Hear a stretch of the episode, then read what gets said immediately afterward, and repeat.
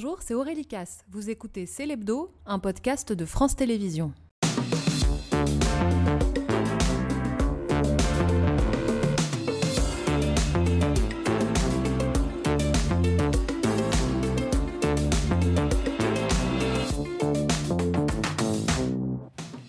Bonsoir à tous, bienvenue dans Célébdo, votre magazine d'actualité le week-end sur France 5 avec les images marquantes de la semaine, les polémiques, les bonnes nouvelles aussi, les femmes et les hommes qui font la une. Voici le sommaire. L'appel poignant de Gad Elmaleh pour aider le Maroc, huit jours après le séisme qui a fait près de 3000 morts et plus de 5000 blessés, l'artiste né à Casablanca prépare un spectacle caritatif. Il est notre premier invité ce soir. Pourquoi le Maroc n'a-t-il pas tout de suite accepté l'aide humanitaire de la France? Vous verrez dans notre reportage comment les franco-marocains organisent cagnottes et collectent. Gad Elmaleh nous présentera aussi la jeune Emma qui incarne Bernadette Soubirou dans la comédie musicale qu'il coproduit quelques jours avant la venue du pape à Marseille. Et puis l'histoire secrète des otages au Liban, le fils de Jean-Paul Kaufmann, Grégoire Kaufmann, parle ce soir pour la première fois. Il raconte trois ans d'angoisse et les coulisses d'une mobilisation hors norme. Toute l'équipe est à mes côtés. Natacha, Louis, Eva, Mathieu, Victor. Bonsoir à tous les cinq. Bonsoir. Je suis très contente de vous retrouver. Nous aussi. Après 20h, nous recevrons le meilleur basketteur français de l'histoire, Tony Parker, l'explorateur Louis Lag, parti à l'aventure avec Martin Petit, ancien sportif devenu tétraplégique, et la sensation de cette rentrée littéraire, Alice Renard. Nous ne sommes pas au complet, il en manque un, c'est Tanguy Pastureau. Bonsoir Tanguy, comment sentez-vous cette deuxième émission? Ah ben moi je la sens très bien cette deuxième émission. Déjà il y a une euh, variété d'invités incroyables et c'est bien que pour, pour équilibrer, bah, vous m'ayez moi aussi parce que ça permet aux téléspectateurs de peut-être de se projeter sur quelqu'un d'un peu palpable quoi. Euh, sinon je peux vous dire que bah, de- depuis mon passage dans samedi dans, dans Célébdo euh, samedi dernier, c'est bah, la folie pour moi. Les gens m'arrêtent dans la rue, euh, ils se disent ah c'est lui mais euh, qui c'est déjà on sait pas trop. Euh, Est-ce que c'est pas Nikos? Non non non c'est lui mais en pas célèbre. Enfin vous voyez on est sur une notoriété naissante. Voilà, naissante, mais, mais ça va passer. Donc euh, voilà, bonne émission à vous et à tout de suite. Merci Tanguy, on vous retrouve tout à l'heure pour l'hebdo de Pastureau. Son appel a immédiatement été entendu. Gad Elmaleh a été un des premiers à s'engager pour aider le Maroc après le séisme qui a fait près de 3000 morts. Il est notre premier invité ce soir. Bonsoir. Bonsoir, bonsoir, Bonsoir, bonsoir. Elmaleh. Bonsoir à tous, ça va bien Ouais, ça va très bien. Merci de venir nous voir. Merci à vous. Vous avez grandi à Casablanca, euh, vous avez quitté le Maroc à l'âge de 17 ans. Votre famille y réside toujours. Quelles sont les dernières nouvelles que vous avez? Alors, mes parents vivent en France. J'ai encore de la famille euh, un peu plus éloignée euh, euh, au Maroc, à Casa. Euh, bah, les dernières nouvelles, je dois dire que les, les personnes qui sont le plus touchées, malheureusement, euh, on le sait, on l'a entendu, vous l'avez. Euh, vous l'avez euh, développé dans- et on le voit partout dans les news, sont les personnes malheureusement qui sont dans des endroits beaucoup plus éloignés euh, des, des centres-villes de- de- du centre-ville de Marrakech, donc des populations qui sont fragiles, qui sont dans une grande détresse. Et donc, euh, moi, j'ai pas plus de nouvelles à part l'émotion euh, palpable dans ma chair, dans mon sang. Euh, j'ai pas plus de nouvelles que vous, vous en avez, et, et- et- Oui. et cette invasion d'images qu'on voit qui est terrible. Mais aujourd'hui, euh, l'heure est plutôt à, à la mobilisation. Euh, Il y a l'émotion, mais il y a la mobilisation. Oui, moi, je me dis, je me dis, qu'est-ce que je peux faire, quoi? C'est une mission que j'ai. On va en Euh, parler. Je me demandais si c'était difficile pour vous de ne pas y être en ce moment. Non, non, c'est pas difficile parce que je crois qu'il y a des séquences, en tout cas dans ce genre d'événements. Je pense que chacun fait comme il peut, comme il veut et comme il l'entend. C'est important de dire ça en France aujourd'hui où, où on croit qu'on peut donner des leçons à tout un pays. Je crois que chacun sait faire, chacun a une histoire, euh, une tradition. Euh, donc euh, je crois qu'il faut laisser aussi chacun gérer comme il le peut, comme il le souhaite, comme il le sent, tant qu'on est concerné, tant qu'on est dans, cette immédiateté, dans cette urgence. Ça, c'est le plus important. Et puis je me rendrai au Maroc, voilà, quand je pourrai, quand ils auront besoin de moi. Aujourd'hui, ils ont besoin que je me mobilise pour envoyer des fonds. Et ils ont pas que moi d'ailleurs. Suis- moi, je suis dans la lumière. Il y a des milliers de gens qui le font tous les jours au Maroc, qui sont des anonymes. Je les salue et je suis très fier en tout cas de, de l'élan de solidarité des Marocains. Et vous Et je soutenez crois- euh, l'appel au don du Secours populaire. D'abord, je, je soutiens cet appel au don. Et je voudrais juste, euh, pour garder des choses un peu positives, je pense qu'on devrait plus s'inspirer de la solidarité marocaine que recevoir des leçons sur comment vivre. Euh, pas en colère, mais je crois que l'heure n'est pas au débat et j'entends beaucoup de commentaires sur comment le Maroc devrait se comporter, comment euh, le gouvernement marocain, comment Sa Majesté le roi devrait. Et on n'est pas là-dedans. Et puis, et puis c'est de l'orgueil, et puis c'est de l'ego, et puis ça n'a pas d'intérêt. Et puis euh, moi, on m'a appris, et c'est le Maroc qui me l'a appris, ce sont mes valeurs. Quand on aide, c'est pas pour se faire remercier, c'est pas pour être érigé en héros. Quand on aide, c'est parce qu'on tend la main. Et ça, on me l'a appris. On va expliquer les, les raisons de, de ce que vous n'appelez pas une colère, mais quand même, euh, vous regrettez que des leçons aient été données euh, au Maroc. Je précise. Je ne regrette pas, que- je recadre les choses Ouais. et j'invite les gens à se mobiliser et donner et s'éloigner de ces polémiques qui sont fondées sur des, de l'ego, de l'orgueil et de la diplomatie. C'est pas mon boulot. Moi, ma mission en tant que Marocain, en tant qu'artiste et en tant qu'humain, encore une fois, c'est d'aider le Maroc à se reconstruire. Il souffre, il est en détresse. Le reste, il y a des spécialistes. Oui, le reste, c'est- les relations difficiles entre la France et le Maroc ces dernières années. Ça date pas de, ça date d'il y a quelques, quelques mois. Est-ce que ça rend les choses difficiles pour un franco-marocain comme vous dans ces je ne suis pas circonstances-là franco-marocain. Oui. Je que suis immigré en France et je suis marocain. Et j'aime la France alors, profondément comme un immigré aime la France et comme beaucoup d'immigrés aiment la France et la respectent.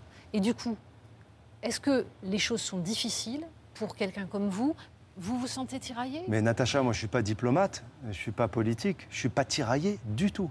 Mais j'ai jamais, euh, je suis pas du tout tiraillé moi. Aujourd'hui j'ai une mission qui est d'aider mon pays. Le reste, euh, ça ne me regarde pas.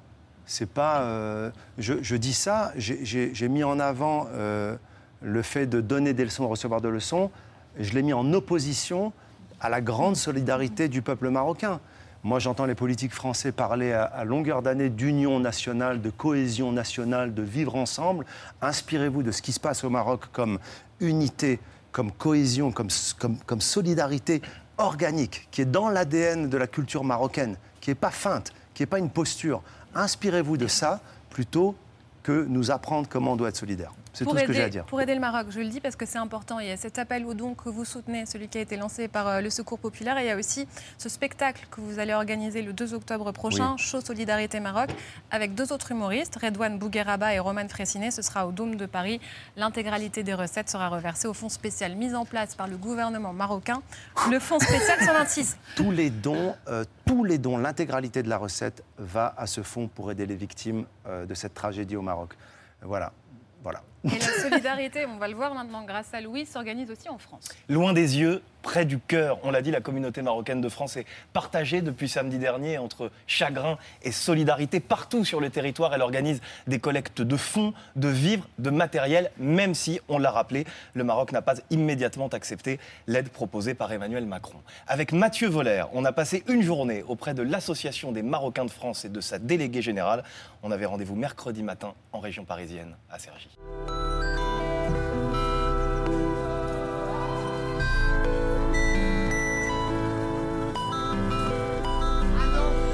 On est cinq jours après le séisme, les recherches se poursuivent sous les décombres. L'émotion, bien sûr, est toujours vive au Maroc, mais aussi ici en France, où la communauté marocaine représente un million et demi de personnes. On va essayer de comprendre comment elle a vécu ce drame et comment elle s'organise pour aider son pays. Bon, les jeunes, vous pouvez commencer à faire un petit tour, expliquer que c'est pour la solidarité avec les Marocains. Il faut qu'on ait... Attends. Bonjour Madame Chaoui. Bonjour. Louis Amar, enchanté. Enchanté. C'est quoi l'objectif ce matin? L'objectif, c'est de rassembler le maximum de fonds pour pouvoir apporter de l'aide directement aux membres. Bonjour, Solidarité Maroc. Merci pour vos générosités. Je sais que vous aimeriez bien donner plus. Ici, on est dans le Val d'Oise. C'est le deuxième département le plus pauvre de la région Île-de-France. Il y a plus de 16% des gens qui vivent sous le seuil de pauvreté. Pourtant, tous les gens qu'on rencontre quasiment donnent 1 euro, 2 euros, un billet de 5 à hauteur de leurs moyens. Mesdames, bonjour. Vous êtes marocain? Oui. Oui? Bah, moi, j'étais sur place à Marrakech quand ça a bougé. On regardait le mur, on regardait le plafond, on attendait littéralement que ça se effondre sur nous. On pensait vraiment qu'on allait mourir en fait à ce moment. Tu es de la région d'Agadir Oui, Ah. Et tu as de la famille qui a été touchée Ouais. Que- des- La famille tombée, oui. La famille de ta maman, oui. Des- pas de décès, des blessés ou... Si, il y a sept personnes sont ici.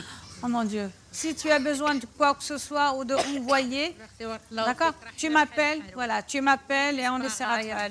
Toutes mes condoléances. Allez, on va compter Allez. Allez, tout le monde là. Bah, suis à 1005. 1000 euros 5. C'est ça Bravo Merci. Nommé. Allez, en route vers Saint-Denis maintenant. En une matinée sur le marché, l'Association des Marocains de France a récolté plus de 1000 euros, mais aussi beaucoup de fournitures, des vêtements, du matériel médical. La question maintenant, c'est comment acheminer tout ça jusqu'au Maroc? On va dans les locaux de l'association pour y répondre. Denis, tu peux venir s'il te plaît deux secondes? On va faire un petit débriefing. Bonjour monsieur, installez-vous. merci. Oui. Euh, alors, euh, Smith.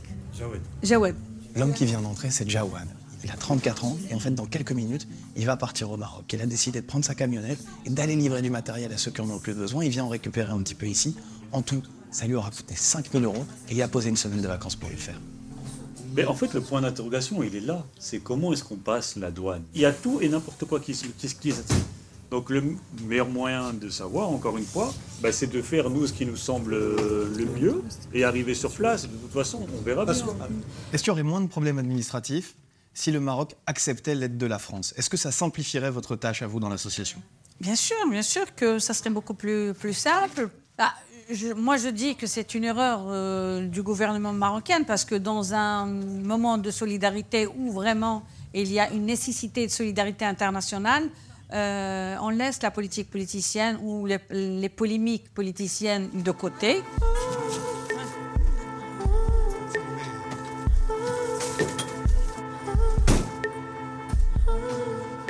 Bonne route. Ciao. Comment réagi- réagissez-vous à ce reportage Cette responsable associative dit l'inverse de ce que vous disiez D'abord, je suis très ému parce que la solidarité, euh, ça me touche et je vois que des gens avec leurs petits moyens viennent et, et mettent euh, voilà, chaque euro, euh, ça me bouleverse. Je voudrais juste préciser une chose. Alors, cette dame, c'est vraiment admirable le travail qu'elle fait. Je voudrais préciser aussi une chose c'est qu'on voit des gens dans ce reportage qui sont apparemment du Maroc ou marocains, mais sachez qu'en France, et c'est ça qui est bouleversant, les gens n'ont pas forcément. euh, euh, c'est pas forcément que des Marocains qui s'associent à cet élan de générosité. Et c'est ça, c'est ça qui est important. Euh, je répète encore une fois le show qu'on fait d'ailleurs euh, le 2 octobre. Les artistes qui sont sur scène, alors moi je suis marocain, Redouane Bougueraba est algérien, il va m'en vouloir si j'écorche son nom, surtout qu'il commence à être assez connu. hein. Ouais. Redouane Bougueraba euh, est algérien et Ro- Romain, euh, Romain Fracinen euh, est, est français. Non, mais ce que je veux dire par là, c'est que cette fraternité me touche. Et c'est ça le vivre ensemble, c'est pas des postures et des théories. quoi. Justement, en dehors des théories, si on reste sur l'humain et sur l'aspect solidaire de ce qui est en train de se passer, on a entendu dans le sujet le témoignage de Jawad qui dit on y va et on verra. Il a pris sa camionnette, mais il n'est pas sûr de pouvoir passer la douane, pas sûr de pouvoir livrer le matériel qu'il apporte. On sait, vous l'avez rappelé, que beaucoup de sinistrés sont déjà dans des zones très reculées, difficilement accessibles. C'est pas une double peine pour eux, un frein supplémentaire à l'aide qu'on pourrait leur apporter? Euh, C'est-à-dire que, une double peine dans quel sens? De pas pouvoir passer la douane, de prendre le risque de partir Je pense que cet homme, il est dans, des contraintes Mais administratives. cet homme, il est dans une posture euh, qui est une posture de, de- de missionnaire euh, dans l'absolu et qu'il veut aider, et qui se dit bah j'y vais, j'y vais, on verra ce que. Il a, il a une, une foi au sens très large du terme, et c'est comme ça qu'on fait pour donner. Sinon, si on se met à les freins, ce serait de se dire oui, mais je sais pas si je vais y arriver. Et je pense que c'est admirable ce que Jawad, je pense qu'il s'appelle, dit là-dedans. Non, moi je suis admirable de toutes les aides. Et encore une fois, moi je suis là. J'ai la chance de pouvoir parler à la télé, et tant mieux, j'utilise ma voix, mais il y a des milliers de gens comme lui qui sont en train de, de- de se diriger vers le Maroc. Et encore une fois, c'est pas que des Marocains. Ils prennent leur voiture, ils prennent de l'argent, ils envoient des matelas, des couvertures, de la nourriture, et ça arrive de partout. Donc euh, ça, c'est vraiment admirable. Moi, j'encourage ça, je peux que le féliciter et, et- et- et être ému de ça. On va parler de votre nouveau spectacle, celui que vous coproduisez. C'est une Je comédie. cropoduis. Alors, le verbe, les amis, le verbe cropoduire, c'est quand tu produis avec un crop top. Je t'explique. Tu es crop top, production, tu cropoduis. En revanche, quand tu crocoduis, c'est quand tu mets des crocs et que tu produis un spectacle. Ce Non, je suis, spectacle. très, je suis très fier du spectacle Bernadette, Bernadette. de Lourdes. Oui, On va pouvoir le voir du 21 au 24 septembre euh, au Dôme de Paris. Il est en tournée partout en France. Je suis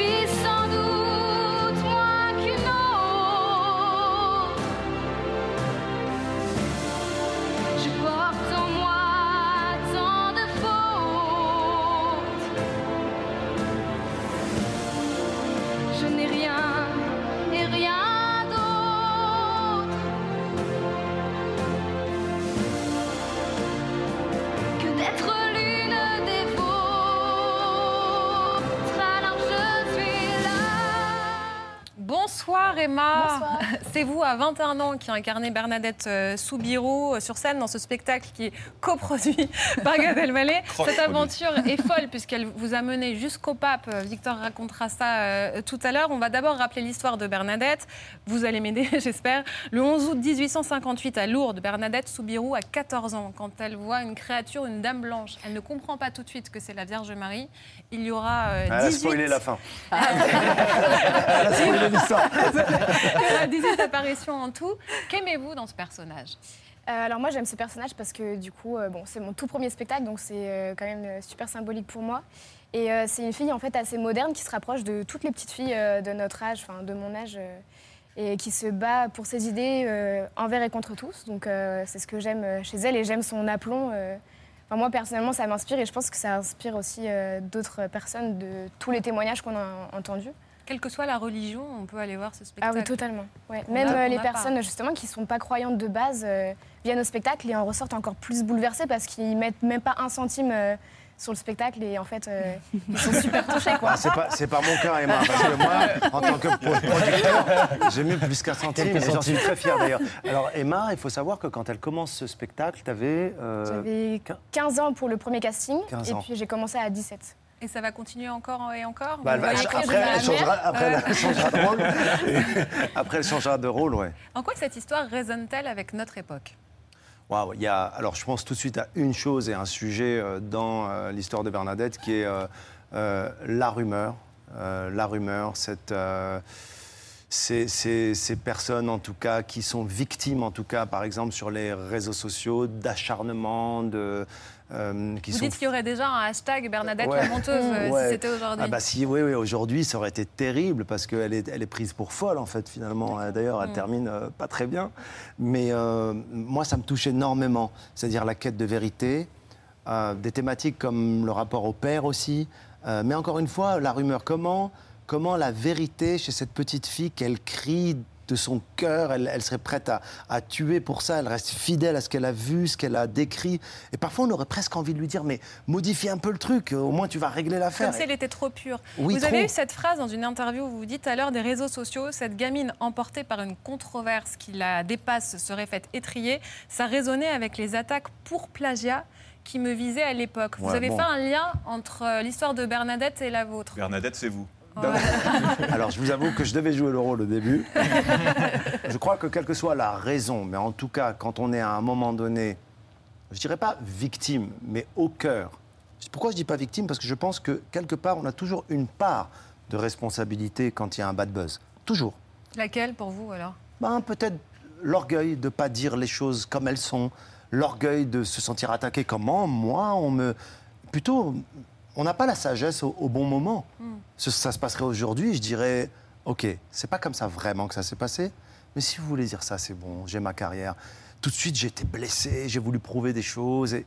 Mais après, on évolue, quoi. Je- on grandit. Puis d'ailleurs, cette histoire, elle m'a permis de, mon- de- de- de comprendre comment, comment et pourquoi et qui était près de moi et qui sont mes amis Vous dans le adorez métier. les crises Enfin, Bah, j'adore pas, Je ne sais mais, pas si on peut le dire comme mais ça, mais à chaque fois, on apprend quelque on chose. renaît en tout cas Ouais. de chaque crise, quoi, de chaque euh, épreuve.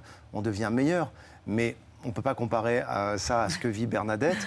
Euh, elle, elle, elle est, elle est victime en tout cas du fait que personne ne la croit. Et ça devient une affaire d'État. C'est la police, c'est la justice, c'est les parents qui se disent elle nous fout la honte. En fait, elle est en train de dire des. Et il y a une scène magnifique entre elle et son père, elle est bouleversante. À chaque fois que je vois cette scène, qui est jouée par Emma et David Ban, je pleure comme un gamin. À Gad, chaque fois.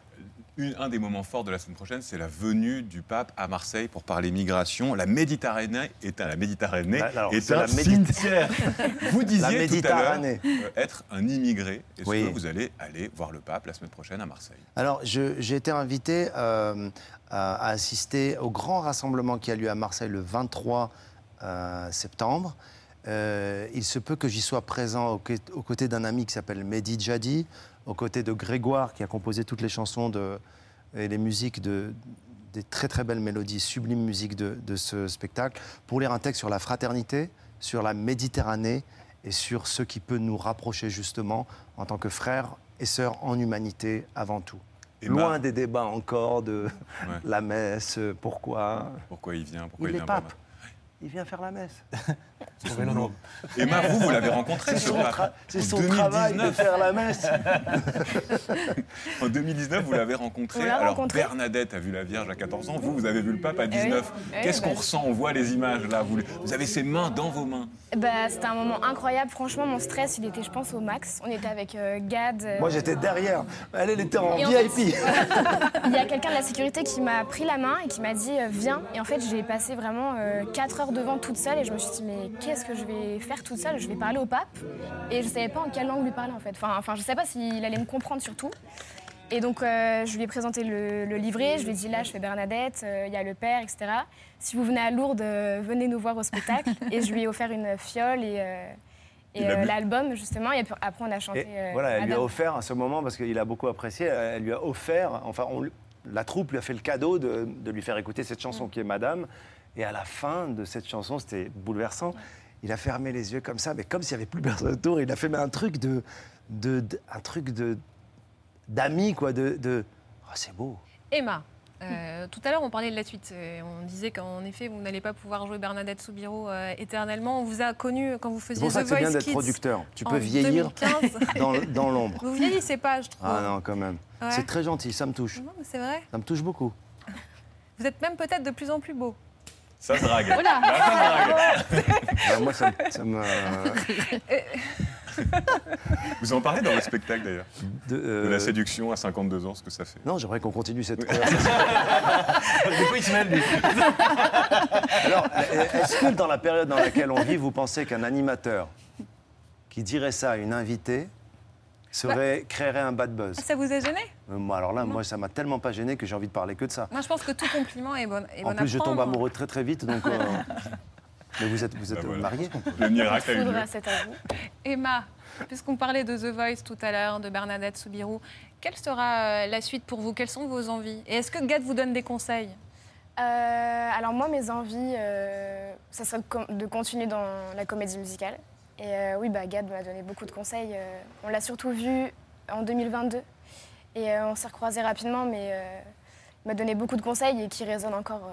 Moi, je l'ai suivi parce que Emma, elle fait partie de ces artistes qui sont vraiment. Tout à l'heure, on parlait d'une mission. Elle fait partie de ces artistes qui sont mais vraiment des, des, des- des guerrières, quoi. Et quand elle, quand elle enfile le costume de Bernadette, tout à l'heure, elle avait un peu le trac.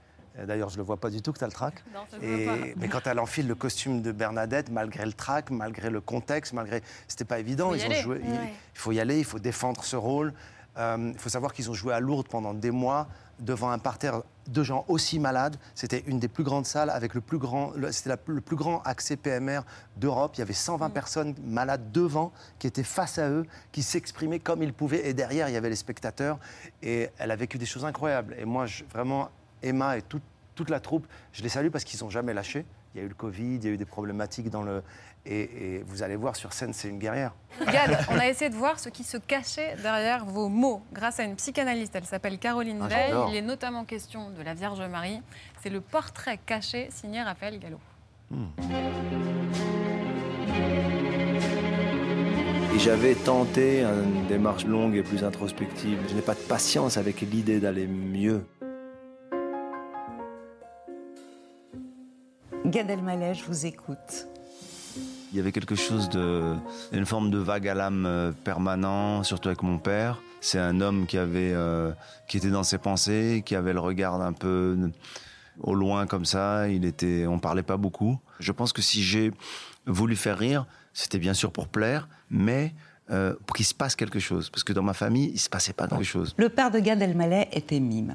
Et ce que Gad Elmaleh décrit, c'est une forme de mélancolie qui est là dès le matin. Est-ce que pour contrer cette mélancolie, il n'a pas eu envie, à son tour, d'endosser le rôle comique? Ce qui est sûr, c'est qu'il a voulu réparer à un moment donné, parce que c'est la mission que se fixent tous les enfants quand ils sentent qu'il y a un problème. Ce qu'il y a de plus difficile dans le spectacle, c'est de faire rire. Celui qui fait rire, c'est le roi du monde. Est-ce que derrière cette volonté de faire rire, il n'y a pas le désir aussi de montrer un pouvoir, une toute puissance Regardez, je peux tout. Au Maroc, nos parents nous interdisaient formellement de rentrer dans les églises. Et moi, ah, j'ai envie de voir. Et je rentre dans une église à côté de la maison et je me dis, mais ils sont cons. C'est beau, c'est calme. Il y a une statue d'une dame, elle est apaisante. Je sais pas qui c'est cette femme, mais elle m'envoie un truc, c'est génial. Quand il rentre dans cette église, il est en pleine transgression, ce qui provoque un état d'excitation particulière. Et c'est cet état d'excitation qui va déclencher ce transfert euh, amoureux, pratiquement, envers la Vierge Marie. C'est ce qu'on appelle en psychanalyse la pensée magique, c'est-à-dire une croyance, presque une superstition. Cette femme belle, qui est la mère universelle, me pardonnera tout et me protégera toujours. La clé, c'est quelque chose de très chargé pour moi depuis mon enfance. Elle a une valeur, il m'arrive même de la prendre, de la toucher, de me dire que j'ai une clé, que ça va ouvrir quelque chose. Dans quoi rentre la clé? Une serrure. Et qu'est-ce que la serrure? C'est l'image symbolique de l'intimité féminine. Donc, Gad adore avoir une clé pour pénétrer l'intimité féminine, on va le dire comme ça. Quand il a peur de perdre cette clé, est-ce qu'il a peur de ne pas pouvoir percer le mystère du féminin? On peut se poser euh, certaines questions. Alors Gad Elmaleh, on vient de parler de contrôle, j'ai envie de vous poser une question. Qu'est-ce qui vous fait perdre le contrôle de vous-même? Alors? C'est marrant parce que j'ai ressenti, euh, j'ai été ému, j'ai ri, et ça m'a, il y a plein de choses intéressantes. J'aurais aimé la voir à mes côtés. Caroline, elle s'appelle? Ouais. J'aurais aimé avoir à mes côtés Caroline à la sortie du film. Euh, Je vois que pour- vous êtes ému, vous avez une petite larme. Ouais. Ouais, je suis acteur. Et, euh, vous savez, c'est assez facile à faire pour moi. Euh, voilà, C'était pour vous, c'est- c'était pour vous toucher suite à ce qui a été dit au préalable sur mon physique que je prends vraiment, même si je suis plus âgé que le papa de euh, Emma. Non, ça, m'a, ça me touche beaucoup. J'aurais bien aimé la voir à mes côtés pour expliquer finalement ce rapport à la Vierge Marie. Elle m'aurait beaucoup aidé dans la tension qu'il y a eu avec la communauté juive sur la, sur la vision de la Vierge Marie, parce que la, la version psychanalytique, elle est pas mal aussi. Elle est assez intéressante. Qu'elle Maintenant, est-ce que je veux rentrer ma clé dans les serrures Oui, c'est ça. Euh, écoutez, je- l'image, elle est incroyable. euh, parce que parfois, il y a des clés qui, euh, qui se bloquent. Ça vous arrive souvent Non, non, non. Je crois que c'est un peu. allez, Après, elle est- elle est- Caroline, elle est psychanalyste, et puis bien, sûr, les- c'est- la sexualité joue un rôle très important dans sa vision, euh, son analyse de la vie. Je ne sais pas si c'est ça, mais en tout cas, j'espère ne jamais perdre les clés. Et Ouais, le contrôle, vous n'avez pas répondu à Le sa contrôle, question alors Ouais. euh, moi je crois qu'elle a entièrement raison et je crois que qu'est-ce qui me fait perdre totalement le contrôle, qu'est-ce qui me déstabilise totalement, euh, c'est le moment qu'on a vécu tout à l'heure. Et c'est pas une blague que je suis en train de faire. Je pense que d'être regardé ou d'être apprécié ou d'être aimé par 4000 personnes, c'est bien, mais c'est facile, c'est maîtrisable. Ça va ça va, ouais, ok, bon, bon, bon, bon. Et on a la carapace. Mais quand on est en face à face et qu'on soit on reçoit un compliment ou de l'amour, tout simplement, enfin, je me permets de- d'extrapoler, mais au sens large du terme, alors là, ça me fait perdre complètement le contrôle, ça me déstabilise. Il m'est arrivé face à une femme d'avoir même de changer ma démarche, quoi, de, de marcher différemment, de... parce que je suis bouleversé. Dès qu'on m'aime, je suis bouleversé. Voilà. Vous avez 52 ans euh, aujourd'hui. Euh, Pas aujourd'hui, il y a mais- cette phrase que vous, euh, enfin, en ce moment, il y a Je cette cherche phrase un que peu. vous avez prononcée. Vous disiez euh, Je me bats contre l'ennui des choses établies. J'ai l'impression que vous avez toujours le besoin de vous renouveler, de vous lancer des défis. D'abord, au sens large, et, et c'est surtout que je m'ennuie vite et que j'ai toujours l'impression qu'il faut qu'il se passe quelque chose dans ma vie. Je crois que c'est de l'anxiété aussi. Et pour combler ça, alors certaines personnes appellent ça la fuite en avant, mais quand cette fuite en avant, elle, est, elle génère de la création, elle fait des choses intéressantes, tant mieux. Après, euh, on peut aussi fuir en avant en, en sombrant dans des, dans des addictions ou en, ou en étant dans des excès. Moi, l'excès de, voilà, de création, de travail, de rencontre, de- du- de... Voilà, moi, ça, ça me passionne en tout cas, ça me passionne. Vous restez avec nous. Ce qui a retenu l'attention de Natacha Polony cette semaine devrait vous faire réagir. C'est le si je ne m'abuse.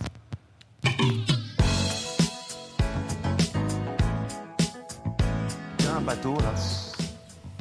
Ce qui vous a marqué cette semaine, ce sont les mots d'une mère. Oui, ce sont des mots en une du Parisien mercredi, à côté de la photo d'une très jolie jeune fille. Ils m'ont enlevé ma fille. Leïla est la mère de Sokaina, cette jeune fille de 24 ans tuée par des tirs de Kalachnikov dimanche dernier. Tuée dans sa chambre par une balle qui a traversé la paroi de son appartement. Et euh, sa mère décrit ce qui est absolument impensable, sa fille qui se fait un café, qui retourne dans sa chambre réviser ses cours, et puis tout à coup, on sombre dans l'horreur. Elle dit Je n'ai pas compris, c'est la guerre, c'est quoi? Ce n'est pas en Colombie que ça s'est passé, c'est en France.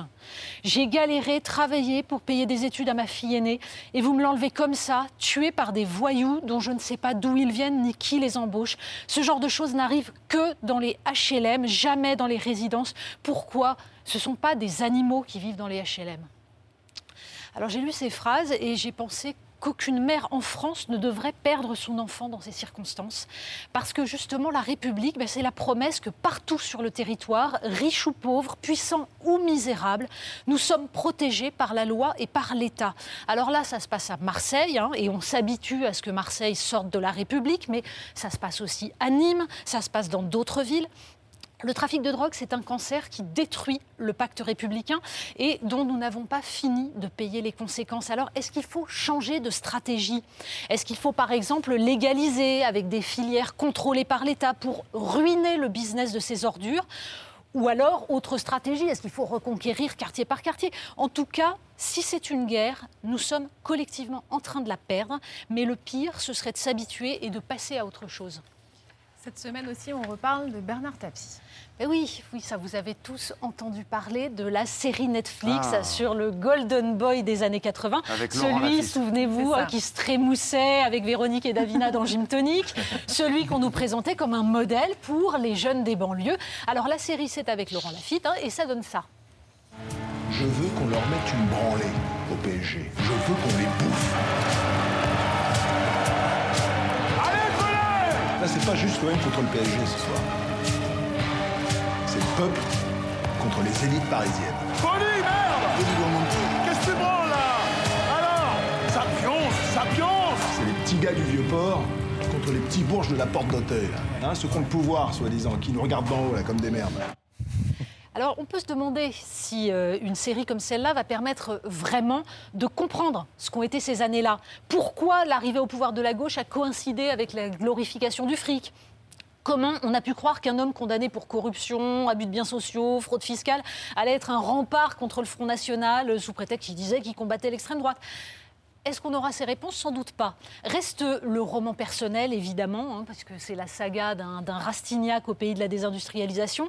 Alors, certains ont été fascinés par Bernard Tapie, et ça se comprend, parce que le personnage a son appétit de conquête, euh, son culot, on le voyait, son besoin de revanche sociale. Et de fait, s'il a pu plaire à tellement de gens, bah, c'est parce qu'il ne venait pas du petit milieu. Mais il a aussi incarné les nouvelles valeurs qui se mettaient en place, euh, la toute-puissance de l'image médiatique, l'individualisme forcené, qui allait à l'époque avec la liquidation des classes populaires. Mais c'est un personnage extraordinaire. Alors vous, Gad Elmaleh, qui êtes euh, acteur, est-ce que ça vous intéresse ce genre de personnage? Sa vie, c'est déjà une fiction. Vous auriez envie de trouver des incarnations comme celle-là? Oui, oui, c'est passionnant. D'abord, c'est un grand acteur, Laurent Lafitte, et j'ai hâte de voir, j'ai pas vu encore, mais le parcours de Bernard Tapie, moi, je suis fasciné par. Je crois que c'est le rêve de tout scénariste. C'est-à-dire que je crois que la vie de Bernard Tapie n'aurait pas pu être imaginée, construite, inventée par des scénaristes. Il y a un personnage, il y a une histoire, il y a un contexte politique, historique, euh, il y a le sport, il y a les affaires, il y a la justice. a- C'est formidable, c'est un terreau euh, incroyable. Après, un biopic, moi, je sais même pas si. Je vois pas biopic de qui je pourrais faire. Peut-être de Marcel Marceau, mais je suis trop vieux maintenant, euh, parce qu'il n'y a pas trop de dialogue. Mais, euh, mais ouais, je trouve ça passionnant pour un acteur. En tout cas, j'ai j'ai bien hâte de voir. Je vais regarder. Oui, mais on peut le regarder hein, dès maintenant. Pas maintenant. Oui, Maintenant, non, on va sur, finir euh, l'émission. N'importe quoi On peut le regarder plus tard cette nuit si vous voulez. Elle a carrément dit n'importe quoi. non, mais n'importe quoi, regarde. Elle est sortie de son rôle de. Là, elle était. Écoutez, elle était, tout était classe, bien. Elle est belle, elle est intelligente, tout est machin. Et là, on est dans un bar, dans le 11e. Ah, n'importe quoi. Merci beaucoup Emma d'être venue nous voir. On- on pourra Merci, en tout cas, elle est bien, cette émission, elle démarre à partir bien. du C'est la 21 deuxième septembre. aujourd'hui. Ouais, Ouais. c'est pas fini. Gad. On passe maintenant au témoignage de la semaine. C'est Grégoire Kaufmann, qui est le fils du journaliste euh, Jean-Paul Kaufmann, otage pendant trois ans au Liban dans les années 80. À l'époque, l'émotion fut immense dans toute la France. Et pour la première fois, Grégoire, Grégoire Kaufmann raconte euh, cette histoire, comment préadolescent, il a vécu l'enlèvement très médiatique de son père. C'était en 85. Le 22 mai 1985 euh, exactement, Jean-Paul Kaufmann, grand reporter à l'événement du jeudi, et Michel Seurat, chercheur au CNRS, disparaissaient euh, quelques minutes après leur atterrissage à Beyrouth. Il faut attendre quatre jours pour que leur enlèvement soit annoncé au JT. Deux Français viennent de disparaître. Il s'agit d'un chercheur du Centre d'études du Moyen-Orient, arrivé à l'aéroport de Beyrouth mercredi après-midi en compagnie d'un journaliste de l'événement du jeudi, Jean-Paul Kaufmann. Deux mois auparavant, deux fonctionnaires au ministère des Affaires étrangères en poste au Liban, Marcel Carton euh, et Marcel Fontaine, avaient également été euh, enlevés. Deux opérations donc revendiquées par l'organisation intégriste du djihad islamique, exigeant entre autres la fin de l'aide française à l'Irak, pays en guerre euh, contre l'Iran. Ces enlèvements, ils ont suscité une mobilisation sans précédent en France. Artistes, intellectuels et politiques descendent dans la rue avec l'approbation de Joël Kaufmann, la femme de Jean-Paul Kaufmann. Jean- Jean-Paul Kaufmann a été détenu dans des conditions particulièrement effroyables pendant trois ans, 1078 jours exactement. Bonsoir Grégoire Kaufmann. Vous publiez L'enlèvement euh, chez euh, Flammarion où vous racontez ce qui fut un événement euh, national mais aussi ce qui fut votre histoire intime. Vous aviez 11 ans lorsque votre père a été pris en otage. Comment l'aviez-vous appris? Euh, en écoutant la radio par hasard, puisque pendant euh, trois jours, un blackout avait été organisé euh, pour euh, taire en fait euh, l'annonce de cette disparition. Et, et ma mère était au courant depuis deux jours, mais elle avait tenté de nous protéger en, en tenant Elle l'a su après le patron du journal euh, Voilà, où ça. votre euh, Et père puis, écrivait. Et on l'a su, euh, on l'a su euh, par hasard en écoutant la radio, euh, euh, en dépit de l'opposition des adultes qui tenaient, tenaient tentaient de nous tenir éloignés en fait du poste transistor. Ce qui est fort dans votre livre, c'est que vous racontez aussi euh, votre vie de préado, euh, les premiers mois, les premières amours, euh, euh, la classe, à quel point à l'école ça peut parfois être difficile. Au fond, le grand absent, c'est votre père. Oui, en fait, moi je suis historien et euh, j'ai tenté de revisiter cette histoire euh, avec mes outils d'historien, puisque j'ai j'ai découvert euh, dans un coffre euh, conservé dans la demeure de mes parents dans les Landes, euh, un coffre où il y avait toutes les archives du comité de soutien fondé par ma mère. euh, immédiatement après l'enlèvement en 1985. Ce qui était compliqué, c'est que j'étais moi-même un acteur de cette histoire, donc j'ai essayé aussi de confronter euh, mes souvenirs de préadolescent à ces archives que j'avais sous les yeux et c'est à travers cet effet de contraste que j'ai réfléchi en fait à l'écriture de mon livre et que je me suis lancé en fait je me suis dit que le temps était venu peut-être quasiment 40 ans après de, de m'approprier cette histoire et de et même si c'était souvent douloureux de, de- de revoir ces images et de Mm. me replonger dans, dans cette tragédie euh, j'ai aussi essayé d'a- d'avoir cette distance de l'historien c'était parfois un peu compliqué puisque euh, il y avait aussi de, l'émotion qui jouait et mais j'ai voilà j'ai tenté d'être dans ces deux registres euh, en écrivant mon livre Oui, mais je crois qu'on le ressent aussi à la lecture. On est partagé à la fois entre l'histoire qu'on découvre aussi ou qu'on redécouvre euh, avec vous et puis cette histoire personnelle qui est extrêmement euh, touchante. Vous disiez le père est absent, mais il y a une- figure incontournable dans votre livre, hein. Euh, c'est votre maman, Joël. On la voit d'ailleurs sur ces images avec vous et votre frère.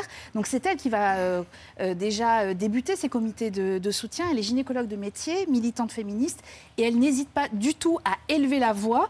C'est-à-dire que alors que les autorités attendaient plutôt d'elle une position euh, de l'épouse qui se tait, euh, qui laisse faire, elle, elle exprime sa colère notamment contre le Quai d'Orsay. Elle remue ciel et terre pour que personne n'oublie votre père. Et il y a notamment un moment très fort, c'est lors d'un rassemblement de soutien aux otages. On est en 1986, mars 1986, et elle prend la parole devant des milliers de personnes et elle s'adresse aux ravisseurs. Vous savez que ce que vous venez de faire ne peut que vous discréditer et discréditer votre cause aux yeux du peuple français et de tous vos amis. Je vous en supplie, arrêtez Elle est incroyable, notamment dans cette séquence, mais elle a été incroyable pendant ces trois ans de mobilisation. Euh, le silence, il était impensable pour votre maman. C'était quoi? C'était se taire, c'était abandonner euh, votre père? Bah alors, il y avait vraiment un dilemme qui traverse Ouais. euh, toute la période. C'est euh, en parler, c'est évidemment faire le jeu des ravisseurs. euh, c'est aussi élever les enchères. hein, c'est donner euh, plus de prix aux otages. Mais ne pas en parler, c'est aussi prendre le risque d'une conduite qui pourrait mener au fatalisme ou, à l'oubli. Et ma mère a choisi la, la- la première stratégie en parler, en parler sans cesse, faire qu'on ne les oublie jamais. Le tournant, c'est qu'en 86, Michel Seurat, qui était otage avec votre père, qui était aussi gravement malade, meurt en détention. C'est un moment fort, puisque là, vous réalisez que vous n'allez peut-être jamais revoir votre père. Ouais, ça a été le moment le plus douloureux et vraiment cauchemardesque, puisque ma mère tentait de nous protéger en nous disant mais papa, euh, il va revenir, euh, sa, sa vie n'est pas vraiment menacée, etc. Et tout d'un coup, Michel Sora, qui avait été pris en otage avec lui, eh bien, l'annonce de sa mort là. On voit cette photo, mais il y a aussi des photos terribles où on le voit euh, dans son linceul. Il y a une mise en scène vraiment macabre et, et horrible. Quoi. Et nous, petits, ados, on a, on a découvert ces images-là. Et, et c'était surtout un moment, une séquence importante, puisque ma mère, à ce moment-là, va faire l'objet de critiques, puisqu'elle disait toujours pro- parler des otages, c'est protéger leur vie. Mais apparemment, ce n'était pas le point de vue des ravisseurs. La puisque- veuve de Michel Sera s'interroge à ce moment-là. même les familles d'otages commencent à être assez critiques et tout. Et en fait, on saura bien plus tard, et ça on saura après la, la libération de mon père, que en fait, Michel Sora est mort de maladie en détention. Et puis au bout de trois ans, votre père est libéré. Nous sommes le 4 mai 1988, il est 20h23. Patrick Poivre d'Arvor annonce la bonne nouvelle aux 20h de TF1. Vous êtes devant euh, votre télé. Et la suite, c'est ça. L'émotion d'une famille enfin réunie. L'information à quelques minutes, les otages sont libres. Larmes de joie, trois années d'inquiétude, d'espoir, d'attente viennent de prendre fin. Voilà, on a tous éclaté en sanglots. euh, C'est vraiment le plus beau jour de ma vie aujourd'hui. J'espère qu'il est content et qu'il n'a pas trop changé. Oui, c'est touchant ces mots d'enfant. Et en même temps, on se dit que même à ce moment-là, vous n'avez pas d'intimité. Bah, C'était un peu étrange de- d'assister à la libération euh, sur le tarmac de Villacoublay avec euh, Jacques Chirac, Charles Pasqua, la nuée des journalistes. C'est vrai qu'on aurait pu, euh, peut-être pu organiser la les, re- retrouvailles en amont. Euh, Ouais. On n'a pas vu notre père depuis trois ans et tout d'un coup on le retrouve euh, sous, le, sous, des, sous, des, sous des forêts de caméras. On la voit l'image en fait. Donc il y a euh, les, les otages qui descendent les, les uns après les autres. D'abord Marcel Carton, puis Marcel Fontaine et votre père, qu'on voit affaibli, accueilli par le Premier ministre de l'époque, euh, Jacques Chirac. Et puis il y a, voilà, c'est votre frère Alexandre qui, qui s'approche de votre père et on voit votre père avoir un mouvement de recul. En fait, il ne reconnaît pas son fils. Bah, il y a quelques secondes comme ça d'étonnement. il a beaucoup grandi et changé en trois ans. Donc, c'est ce moment de recul et de voilà, en même temps de joie.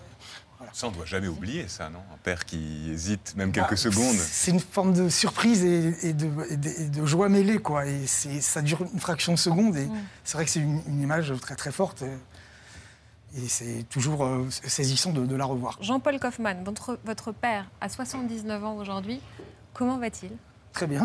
Ouais. Honnêtement, heureux, ouais, ouais. il, était, il vous a encouragé à écrire ce livre ou pas? Alors c'était au début ça a été euh, difficile à mettre en route parce que euh, personne n'avait envie d'écrire sur cette tragédie dans ma famille. Euh, euh, mon frère qui est auteur et journaliste n'avait pas du tout envie que je me lance dans cette recherche. Ma mère avait absolument pas envie que j'en parle parce qu'elle disait que c'était une période trop douloureuse et que ça lui faisait mal au ventre euh, rien que d'en parler. D'ailleurs elle ne tire aucune fierté, aucune vanité de l'action qu'elle a menée pendant cette période. hein. Sincèrement, elle, a- elle avait plus envie d'en parler. Elle avait pas envie qu'on exhume euh, tout, euh, tout cet épisode et euh, et finalement, euh, il y a eu cette opposition de principe de ma mère et de mon frère. Et puis finalement, l'idée de me censurer leur était un peu assez intolérable. Et donc, ils m'ont laissé m'ébattre en liberté dans les archives pour que je puisse mener à bien mon projet. Merci beaucoup Grégoire Kaufmann d'être venu nous voir. On a adoré l'enlèvement euh, publié chez Flammarion. On passe maintenant au vu par comment l'actualité a-t-elle été vue cette semaine par les médias?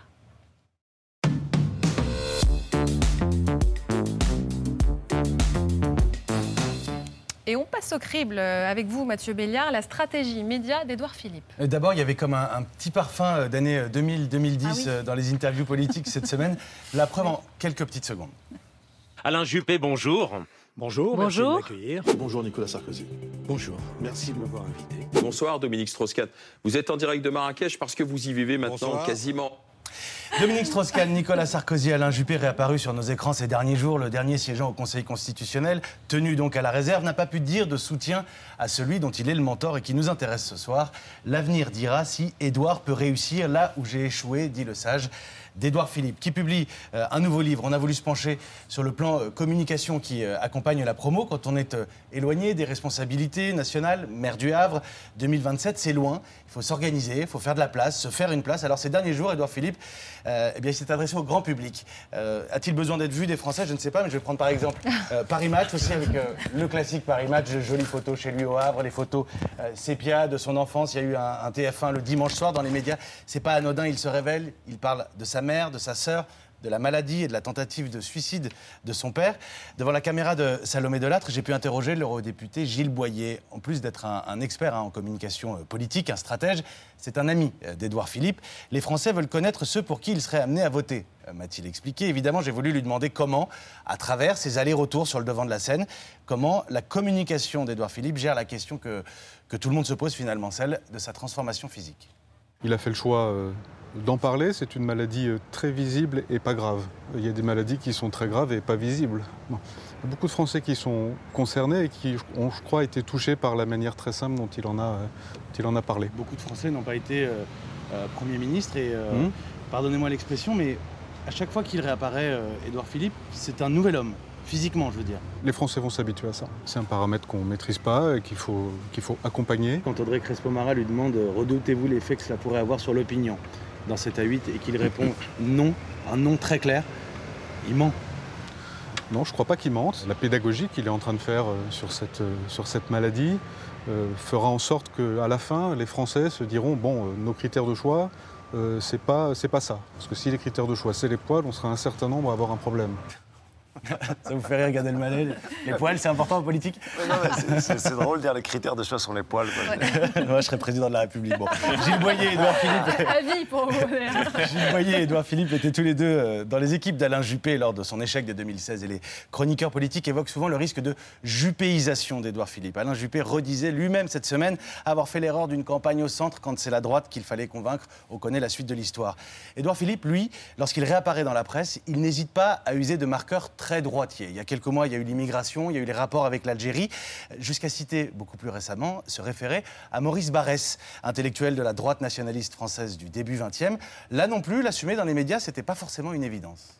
Il a aussi dit qu'entre Blum et Barès, il choisissait mille fois Blum. Il ne faut pas oublier, mais il a aussi dit qu'entre Blum et Barès, il choisissait Blum. un marqueur de l'extrême droite, Maurice Barrès. Ben, c'est devenu, oui, c'est devenu, c'est devenu, oui, c'est devenu. Mais Blum et Barès ont été très proches avant de, avant de se fâcher. Chacun portera sur ses convictions le jugement qu'il estime devoir porter. Gilles Boyer et Édouard Philippe, euh, l'ancien Premier ministre, écrivent ensemble aussi, euh, notamment dans, dans l'ombre. Ça, ça date un petit peu. C'est une fiction pub- euh, politique publiée en, en 2011.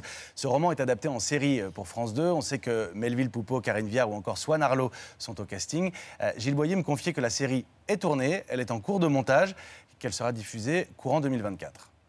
Vous êtes content de ce que vous voyez en montage? Comme des gamins, ouais. voir ces acteurs s'approprier nos, nos personnages, nous poser des questions euh, euh, sur la manière d'incarner un candidat à la présidentielle ou, euh, ou une personnalité politique, c'est très émouvant. oui. Et vous leur répondez quoi? Vous savez comment on doit incarner un personnage qui va à la Ah présidentielle? bah c'est Edouard qui répond. Il joue dedans ou pas? Non. Vous non plus? Non. Quelqu'un d'autre euh, du paysage politique? Bon, laissez-vous surprendre. Cette façon, finalement, de gérer sa présence, son image, comme il l'entend, de donner le tempo euh, aussi. Et puis finalement, cet échange qu'on a euh, tous les deux. Pourquoi il l'assume pas? Il est candidat. Vous savez si vous êtes En- en- candidat ou pas Vous avez pris votre décision Je vous demande pas de la dire, mais vous avez pris votre décision. Euh, J'ai une idée assez claire, oui, sur euh, la façon dont, euh, s'agissant de moi, les choses pourraient se passer. 2027, vous vous en parlez beaucoup plus que nous, mais c'est à lui de le dire. Il a dit euh, j'ai les idées assez claires. Bon, je crois que pour le coup, c'est ce message qui est assez clair. Tant pis, on n'aura pas Édouard Philippe au casting de la série. Il prépare un autre rôle, ça je crois que vous l'avez tous compris. Est-ce qu'il faut le, le regretter, Gad Elmaleh? C'est des bons comédiens, les, les hommes et les femmes politiques? Euh, je pense assez, oui, ils sont entraînés, mais moi, ce truc sur le ne pas annoncer, mais vous allez pouvoir me répondre, Natacha, c'est quoi en fait le, le risque d'annoncer en fait C'est que justement, il y a des précédents. Mathieu l'a très bien dit. En général, quand on part trop tôt, et surtout quand on est le favori des médias, ça ne marche pas. On a Ah. eu des, des tas de- d'explications. Et puis, il y a l'idée qu'il y aurait un récit. Et là, il faut qu'on s'interroge, nous, journalistes. C'est-à-dire, la question, c'est celle de, du, du récit que nous vendent les politiques, qui est donc du fait qu'il faudrait qu'ils maîtrisent. Et c'est vrai qu'on a envie de lui dire, mais attendez, vous vous présentez, vous le savez, vous êtes en train, vous avez donc des choses à dire aux Français, mais dites-les Qu'est-ce que vous attendez Ils sont beaucoup plus clairs que bien des candidats. Euh, oui. quand même, hein, quand il le non, dit, mais euh, euh, sauf, Philippe, enfin, mais il est tous, euh, ils n'ont pas levé le pied qu'on leur a déjà vu la semelle. Enfin, c'est ridicule. Elle est pas mal celle-là. Elle est jolie celle-là. hein. Oh. Ils n'ont pas levé le pied qu'on leur a mis la, euh, qu'on leur Elle a en a plein des comme ça, Natacha. Ah elle est pas mal. Ouais, elle en dégaine une par émission. On va accueillir Tanguy Pastureau, c'est l'hebdo de Pastureau.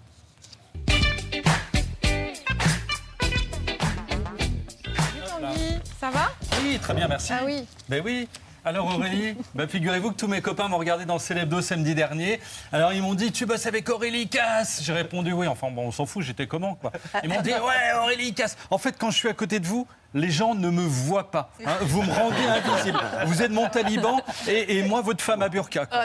Et puis, et puis vous m'humiliez, je veux dire, invitez Gad Elmaleh, qui est dans le top 3 des- de, de l'humour en France. Les, les Ah deux merde, autres, c'est Foresti. les deux autres, c'est Foresti et François Hollande. Dire, Le jour, le jour où moi je suis là, mais rigole, là. voilà, ça revient quand vous êtes fier d'être monté à 1m30 en trampoline à vous retrouver face à Thomas Pesquet. Quoi. Alors j'ai écouté Gad, il a la foi. Moi je trouve ça bien parce que moi je suis athée et parfois on se sent isolé. Voilà, déjà j'ai pas fait de catéchisme, donc j'ai été obligé de vivre mes premières expériences sex- sexuelles Ah. euh, tout seul. Et puis là, là le pape vient à Marseille, donc les chrétiens sont comme des fous. Et moi je suis, je suis pas dedans. Alors le pape a été briefé, Marseille, donc il a regardé la série sur tapis. Je pense qu'on va lui présenter Jules. Euh, ils vont se parler en langage des signes. Lui, il va faire, de faire enfin, donc ça, ça va être compliqué, quoi. La, la messe aura lieu au stade Vélodrome. Voilà, donc dans le cas où des supporters de l'OM y seraient. Tuto. On est sur une ambiance différente de d'habitude. On ne crie pas au pape des choses sur sa mère qui potentiellement aurait été géolocalisée sur la canebière. Et on ne siffle pas. On ne siffle pas. D'accord, il y aura Emmanuel Macron. Je sais que c'est une tradition, mais non. Les Macron, d'ailleurs, figurez-vous que sont des proches du pape François. Brigitte lui avait même dit Je prie pour vous tous les jours. Je pense que le pape a répondu T'es gentil, cocotte, mais ça, en fait, c'est mon job. Chacun son truc. Si à la carte au trésor de France 3, c'est Cyril Ferraud qui prend les commandes de l'hélico, il va s'écraser sur une église du Cantal et après, on va tous se faire engueuler par Stéphane Bern.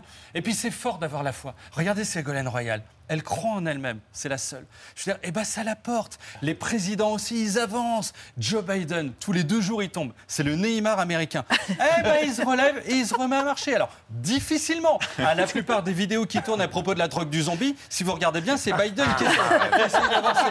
Mais il a du mal, le pauvre. Cette semaine, il était au Vietnam. Il a rencontré, alors, pas le PDG d'Interfloral, la photo est trompeuse. C'est le président vietnamien. Et il a raconté, mais n'importe quoi. Il a parlé de soldats poneys menteurs à tête de chien. Voilà, même Bob Marley, à la fin d'une soirée en 77, disait pas ce genre de truc. Et il est perdu, Biden, mais il avance, il avance au nom de Dieu. In God we trust. Et aussi, la politique, ce sont des personnes qui croient en elle. Cette semaine, à la sortie de France Inter, j'ai- croisé Édouard Philippe, qui m'a vu parce qu'Aurélie, vous n'étiez pas à côté de moi, hein, sinon je pense qu'il me marchait dessus. Quoi. Et ben, Édouard Philippe, il croit en lui. Il pense déjà à 2027. Il a sorti un livre qu'il a dédicacé mercredi au Havre. Et il est honnête, il l'a fait regarder au rayon bricolage. Voilà, il annonce déjà ce que sera son mandat. Hein, C'est comme si Macron, il y a six ans, avait fait son meeting à la Ligue d'improvisation. Et en fait, vous voyez, on est tous à la recherche de quelque chose qui nous dépasse, même quand on est athée et qu'on entre dans une cathédrale. On se tait. À part Stéphane Plaza qui dit Mais bordel, c'était hauteur sous plafond. Quoi. Bernadette Soubirou a vu la Vierge 18 fois entre février et juillet 1858. C'est-à-dire qu'en 6 mois, elle a fait plus d'apparitions que Faudel en 15 ans. Quoi. On l'a revu, Faudel. On l'a revu, Faudel, cette semaine, il a chanté pour Oui, le Maroc. la télé, ouais. Eh ben voilà, donc croyant comme athée, si vous restez un peu dessous, donnez. Merci, bien sorti. Touché, touché. Ah ouais. Mais vous lui donnez un timing euh, très précis pour qu'il speed comme ça parce que c'est- agréable, c'est agréable de l'écouter. C'est très agréable. Mais Vous en voulez plus, c'est ça? Moi, je, ouais, prenez le temps. Mais on va- 16 minutes pour la prochaine. Non, mais alors- Mais on vous revoit Là, euh, vous- dans quelques Oui, minutes. c'est vrai, hein. Ça continue. Mais là, hein. on n'est pas loin Il y a de un la- deuxième tour. Ah, moi, je, je veux bien, mais là, on n'est pas loin de la réalité. La soirée qui s'organise à Marseille, euh, il va y avoir des rappeurs, des, joueurs, des, des- des footballeurs et tout. Mais le, le mélange est très, très intéressant. Ah, sans doute. Il y a des chansons qu'on- qui ne pourront pas chanter, en effet. Ça va être compliqué. Merci. Marseille, Paris, Paris. On te fait des bisous. On te dit coucou. Voilà, c'est ça, c'est ça. Merci mille fois, Gad Elmaleh, d'avoir été notre invité ce soir. Bernadette Delourde est en tournée dans toute la France et au Dôme de Paris du 21 au 24 septembre. Le show Solidarité Maroc avec Redouane Bougueraba et Roman Fressinet aura lieu le 2 octobre au Dôme de Paris. Grégoire Kaufmann, L'Enlèvement est publié chez Flammarion. On se retrouve dans un instant avec euh, le basketteur français le meilleur au monde, Tony Parker, les aventuriers Loury Lag et Martin Petit qui transcendent le handicap et puis la sensation de cette rentrée littéraire, Alice Renard. A tout de suite.